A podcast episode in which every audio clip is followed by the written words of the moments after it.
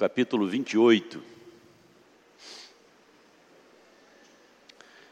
Livro de Jó, 28. Na verdade, a prata tem suas minas e o ouro que se refina o seu lugar. O ferro tira-se da terra e da pedra se funde o cobre. Os homens põem termo à escuridão e até os últimos confins procuram as pedras ocultas nas trevas e na densa escuridade.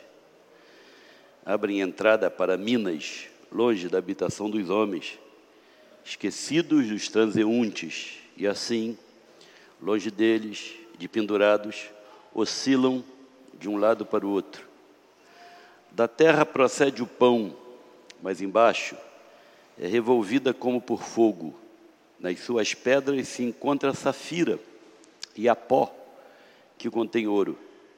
Essa vereda, a ave de rapina a ignora, e jamais a viram os olhos do falcão. Nunca a pisaram terras majestosas, nem o leãozinho passou por ela. Estende o homem a mão contra o rochedo e revolve os montes desde as suas raízes abre canais nas pedras, e os seus olhos veem tudo o que há de mais precioso, tapa os veios de água, e nenhuma gota sai deles, e traz à luz o que estava escondido. Até o verso 11, capítulo 28 do livro de Jó. Deus abençoe a leitura da sua palavra. No domingo passado, nós tivemos aqui o, a comemoração pelo pelas bodas de prata do pastor Cid Mauro, e o pastor Kleber pregou no texto que nós lemos no início do, do culto, segundo o livro dos Reis, capítulo 4. Mas a abordagem que ele fez foi da pergunta que o profeta Eliseu fez à mulher sunamita de Sunem, é, se estava tudo bem com ela, com o filho dela, com o marido dela, se estava tudo bem na casa dela. Ele fez essa pergunta através do Geazi, o seminarista que andava com ele. Mas eu, eu queria, nesse texto, no mesmo texto, no segundo Reis, capítulo 4, é, falar do pedido dela para o marido. Ela disse no versículo 9, segundo Reis 4, 9, ela disse: Vejo que esse que passa sempre por nós é santo homem de Deus. Eu tenho, eu tenho reparado nesse homem. Essa mulher era rica e era crente. A Bíblia não diz que só pobre pode ser crente. A Bíblia diz que é difícil um rico entrar no reino dos céus, mas não é impossível. Essa mulher era rica e essa mulher era crente. Mas não era uma crente boba. Era uma dessas crentes que tem os olhos abertos e ela reparou em Eliseu. Engraçado que ela não reparou em Geazi. Geazi depois vai fazer uma bobagem oceânica. Ela reparou em Eliseu e disse para o marido dela: Esse homem, esse homem que passa por aqui, esse homem, esse homem é crente. É santo homem de Deus. Vamos fazer o seguinte, vamos fazer ali em cima uma, uma obra, contratar um pedreiro, e vamos fazer uma obra um quarto para ele, e quando ele vier, nós, ele pode passar aqui em casa, descansa aí. E ela botou Christian, e ela mandou botar no quarto as quatro coisas que um homem de Deus precisa, está aí no versículo 10 do capítulo 4 do segundo livro de Reis.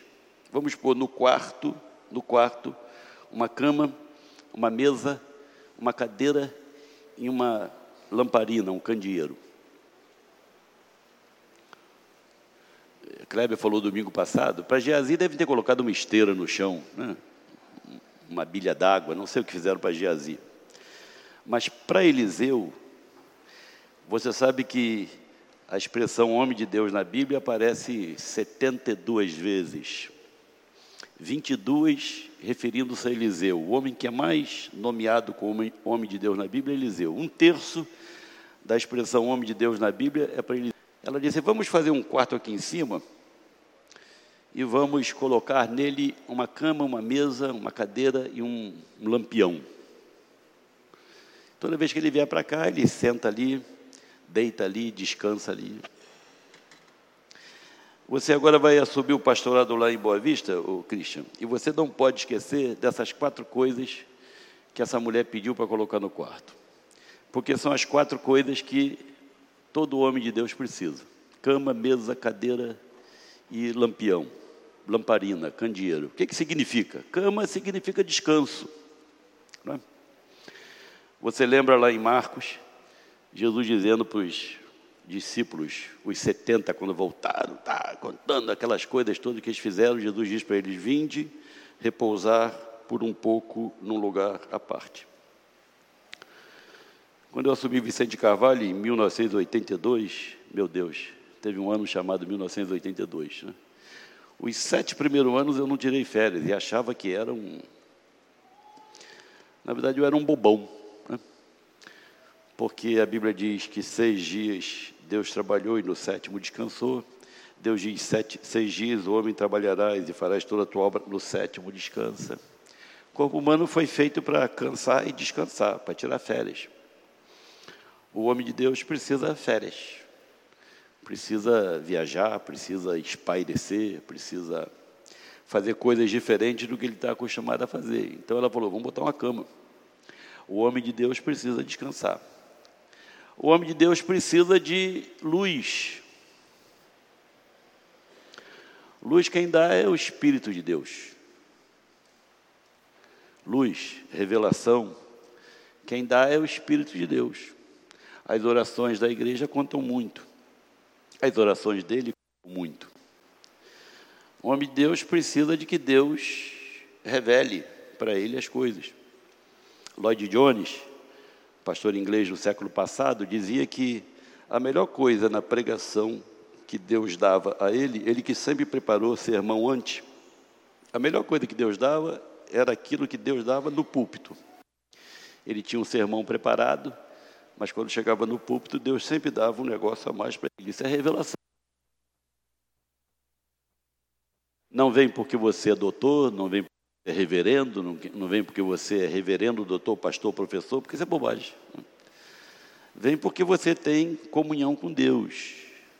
Porque você, Paulo diz, você é porta-voz dos oráculos de Deus. Às vezes você tem revelação de coisa que você não entende. Os profetas do Velho Testamento, por exemplo, Pedro diz isso. Falaram coisas que eles mesmos não entenderam. Às vezes você fala coisas no púlpito que você que é isso que eu estou falando? E às vezes vai para casa dizendo, droga, nunca preguei tanto na minha vida assim. Não, Deus que está usando. A pessoa que está ouvindo sabe porque. Então, um homem de Deus precisa da revelação de Deus. Isso pode ser chamado unção.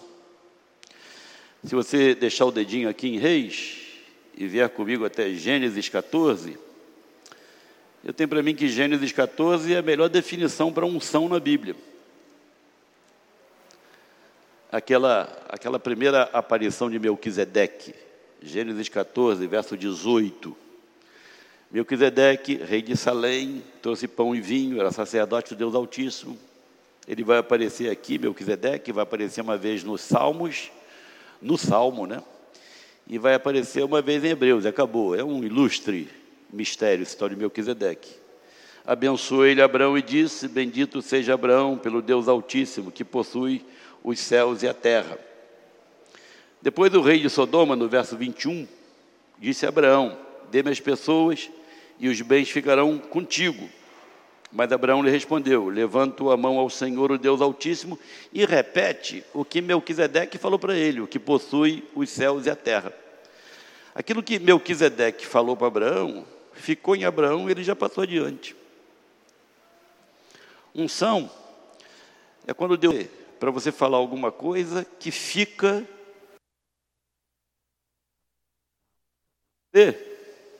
Não depende de você. Como é que você vai. As pessoas ouvem tantas coisas durante o dia hoje, né? e veem tanto, zap e face, essa bobajada toda. Né? Mas o que é que fica? O que, que fica? Para ficar, precisa da unção de Deus, precisa da revelação de Deus, precisa da luz do candeeiro. Depende de Deus. Por isso que todo pregador, todo homem de Deus é dependente de Deus. Por isso que todo pregador tem que lutar contra a empáfia, o orgulho. Fui lá e arrebentei. Coitado, coitado. Tá? Meu filho Tiago, eu fui pregar uma vez em São Gonçalo, já, já falei isso aqui. Preguei mal como só eu sei pregar mal. Como só eu sei pregar mal. Cheguei em casa chateado da vida. Chovia que Deus mandava. São Gonçalo. São Gonçalo fica ali, depois do fim do mundo, 10 quilômetros. Né? Acaba o mundo. Cheguei em casa, Tiago. E aí, velho? Já não gostei daquele negócio de velho. Mas como é que foi lá? Falei, mal. Muito mal. Muito mal mesmo. Muito mal. Muito mal. Ele disse, eu tenho pena dos velhinhos. Eu pensei, que, que diabo tem os velhinhos a ver com isso? Né? E o cara sai de casa de noite, chovendo, um tempo desse, para ouvir uma pregação e ouve bobagem, Deus deve estar com raiva do cara. Eu pensei de mim. Né, de mim. Aí fui dormir, falei para Deus. Ele falou uma bobagem, mas é verdade o que ele falou. O velhinho saiu de casa para ouvir. Você senta o traseiro nesses bancos duros da igreja para ouvir o negócio de Deus e ouviu bobagem.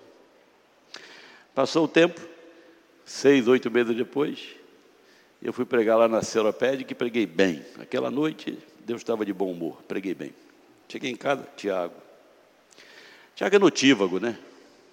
Dorme depois que a galinha acorda, eu acho. E aí, velho? Falei, cara, hoje? Hoje? Ele falou, cuidado, hein? Já vi árvore mais alta cair. Falei, droga. Eu prego mal, levo bronca. Eu prego bem, levo bronca, então é melhor parar de pregar. Mas é isso mesmo. É que às vezes você, você se, se ilude porque pregou bem, porque não sei o quê, papai, pá. Você precisa da revelação de Deus. Você tem que ser instrumento nas mãos de Deus. Usa você do jeito que quiser.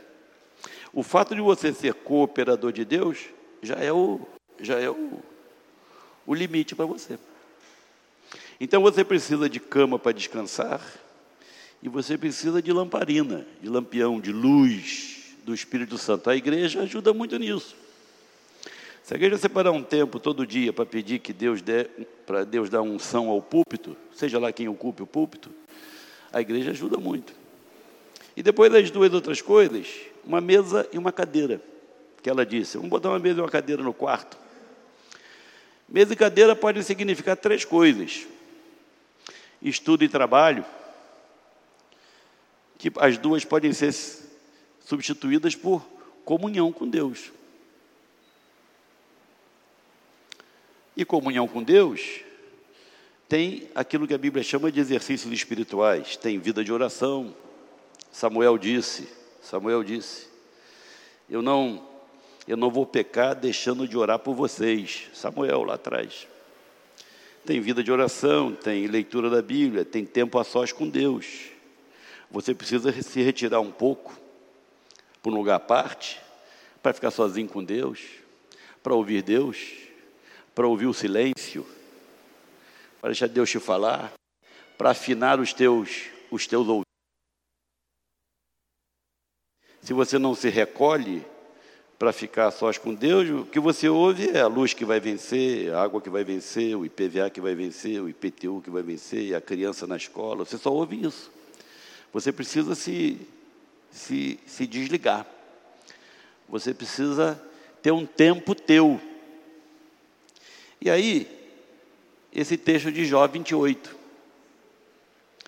O texto de Jó 28, Christian, fala disso dos versos 1 a 11, em Jó 28, ele diz que a sabedoria não pode ser comprada. E ela também não se acha nem nas minas mais profundas. Você não compra sabedoria de Deus. Você tem ou você não tem. Você tem intimidade com Deus ou você não tem intimidade com Deus. Você tem vida com Deus ou você não tem vida com Deus.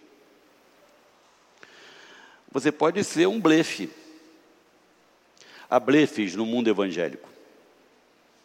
Não vão longe, mas há blefes. Jó diz: a, a, verdadeira riqueza você não compra. Você pode ter uma internet em que você tem um milhão de sermões. Não é aí, não é por isso. Não é pelos teus títulos que você tem isso. Essas coisas não são compráveis. Deus não é vendido. Deus não vende a salvação. Deus não precisa, de uma certa forma, dos nossos bens que Ele nos deu, que Ele diz que minha é prata, meu é ouro. Então Jó está ensinando aqui que, na verdade, a, a prata tem suas minas e o ouro que se refina tem o seu lugar. O, o, o que é mais valioso para um homem de Deus que vai assumir uma igreja, como o Christian agora, é essa questão com Deus. É um homem de Deus para a igreja. Não tem coisa melhor para uma igreja que um homem de Deus no lugar certo. Não tem coisa pior para a igreja que uma igreja sem um homem de Deus. Foi Deus quem estabeleceu assim. Não é que o homem de Deus é melhor, Deus que escolheu. Deus não escolhe porque você é melhor. Paulo diz: a mim, o, o, o, o, menor, aquele que é quase que um abortivo, um nascido fora de tempo. A mim. Paulo tem surpresa, a mim. A mim. Todo, todo homem que Deus levanta para o ministério, a primeira coisa que tem que olhar é a sua incapacidade. Paulo diz aos Coríntios: para essas coisas, quem é capaz? Quem é capaz para essas coisas? Ninguém, a não ser a graça de Deus. Então a sabedoria, a sabedoria não é comprada. A sabedoria é buscada. Ele diz: a prata tem suas minas. O ouro, o ouro que você vai refinar, tem o seu lugar. Ele diz um negócio interessante que eu acho no verso 6: nas suas pedras se encontra safira e a pó que contém ouro. Eu acho esse pó que contém ouro, às vezes, um, um versículo, uma vírgula, uma palavra. Algum tempo atrás, me chamou a atenção o Salmo 23. O Senhor é o meu pastor, e muitas vezes você lê, você ouve gente dizer, e nada me faltará, mas no original não tem e. O Senhor é o meu pastor, diz Davi. É, é verdade que ele quer afirmar para você. E a partir daí, nada faltará, nada, nada. Ele não está dividindo a mensagem, não está dizendo que o Senhor é meu pastor e por causa disso nada me faltará. Nada faltará, porque o Senhor é o pastor. Então, essa, essa comunhão com Deus, você não compra, você, você busca. E aí, você precisa ver os teus horários. Você precisa cuidar de uma agenda, você precisa ver se você é muito ativista, se você faz muita coisa, ou se você dá tempo para Deus, se você você precisa, Paulo diz, esmurro o meu corpo e o reduzo à escravidão. Isso é, o corpo de Paulo tem vontades, tem desejos que alguns ele não dá. Por quê? Porque não estão dentro do, daquilo que ele se traçou para ser um ministro fiel a Deus. Então você precisa, você precisa se disciplinar, se dominar para buscar essa comunhão com Deus. Depois dos versos 12 a 19, ele diz que ele já disse que não pode ser comprada e que se acha nas minas mais profundas. Depois do verso 12 a 19, ele diz que não está, ela não está lá nem pode ser comprada. Dos versos 12 a 19. Você precisa buscar. Deus diz: Buscar-me-eis e me achareis quando me buscardes de todo o vosso coração. Deus diz: Invoca-me, Ele quem diz isso, e te responderei. Anunciar-te-ei coisas grandes e ocultas, vírgula, que não sabes. Isso é revelação. É Ele que tira o véu, é Ele que desvela, é Ele que mostra, é Ele que dá. É favor de Deus, é graça de Deus. E o homem de Deus, a mulher de Deus, deve buscar isso. Por isso o crente, o crente deve deve começar a ter uma outra relação com essa, essa coisa que nós chamamos de Bíblia. A Bíblia do crente deve ser rabiscada, marcada. Ah, no dia tal ele me falou isso, é meu. Ele tem vida separada com Deus. Um crente que não lê a Bíblia, eu tenho dificuldades. É como se você amasse uma mulher ou você amasse um homem e não deixasse que o, o teu objeto amado falasse. Já pensou? Você amar tua esposa, ela bem, cala a boca! Que é isso? Que diabo de amor é esse? É assim a pessoa que diz que ama Jesus, mas não deixa Jesus falar nada. Não admira que o conhecimento bíblico no mundo evangélico de hoje seja tão então, então. Outra coisa, você vai lendo, você vai incorporando aquilo à tua vida. Jesus disse: o, o, o, o, bom escriba é aquele que tira coisas novas e velhas do, do, do tesouro. Daqui a dois anos, daqui a dez anos, daqui a cinco anos, aquilo vai, aquilo vai, vai vir à tua mente. Não pode ser comprada. E depois ele diz do verso 20 ao 28 que a sabedoria ela só se acha, ela somente é encontrada em Deus.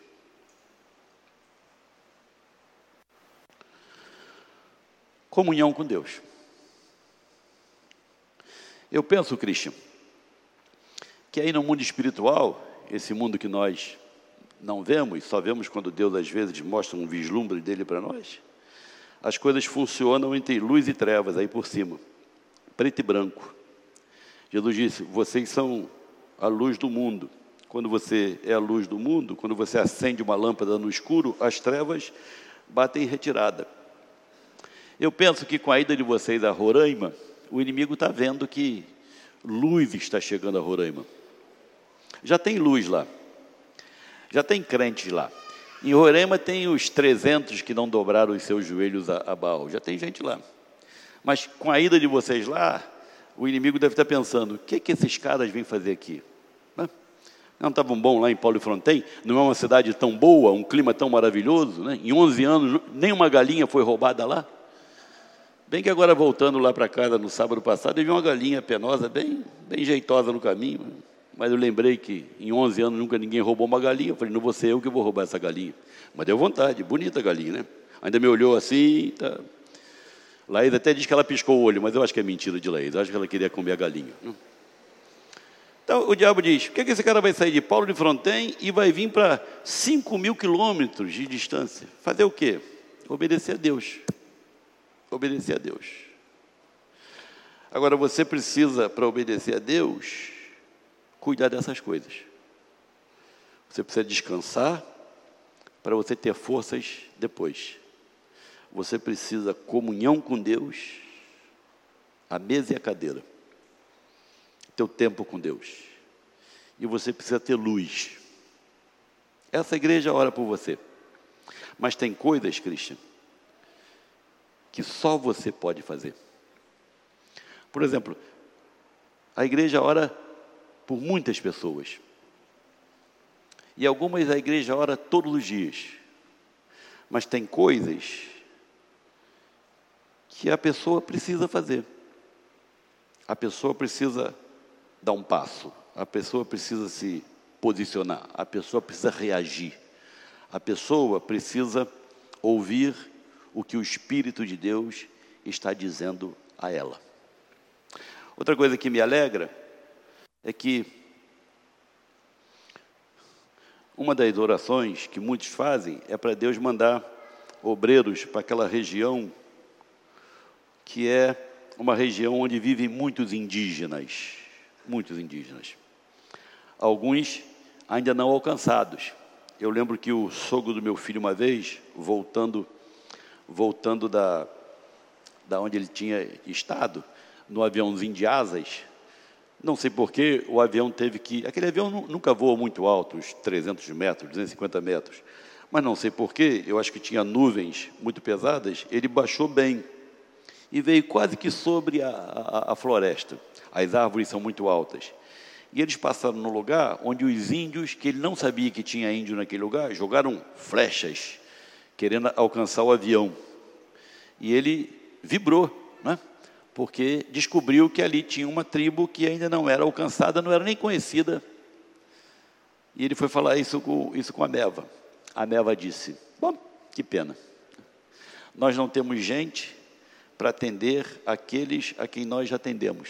Quanto mais, quanto mais. Quem sabe, Christian? Ele não está levando você para lá, vocês para lá, para que essa luta os indígenas serem alcançados pelo Evangelho não ganhe mais um aliado. Quem sabe? Deus te abençoe.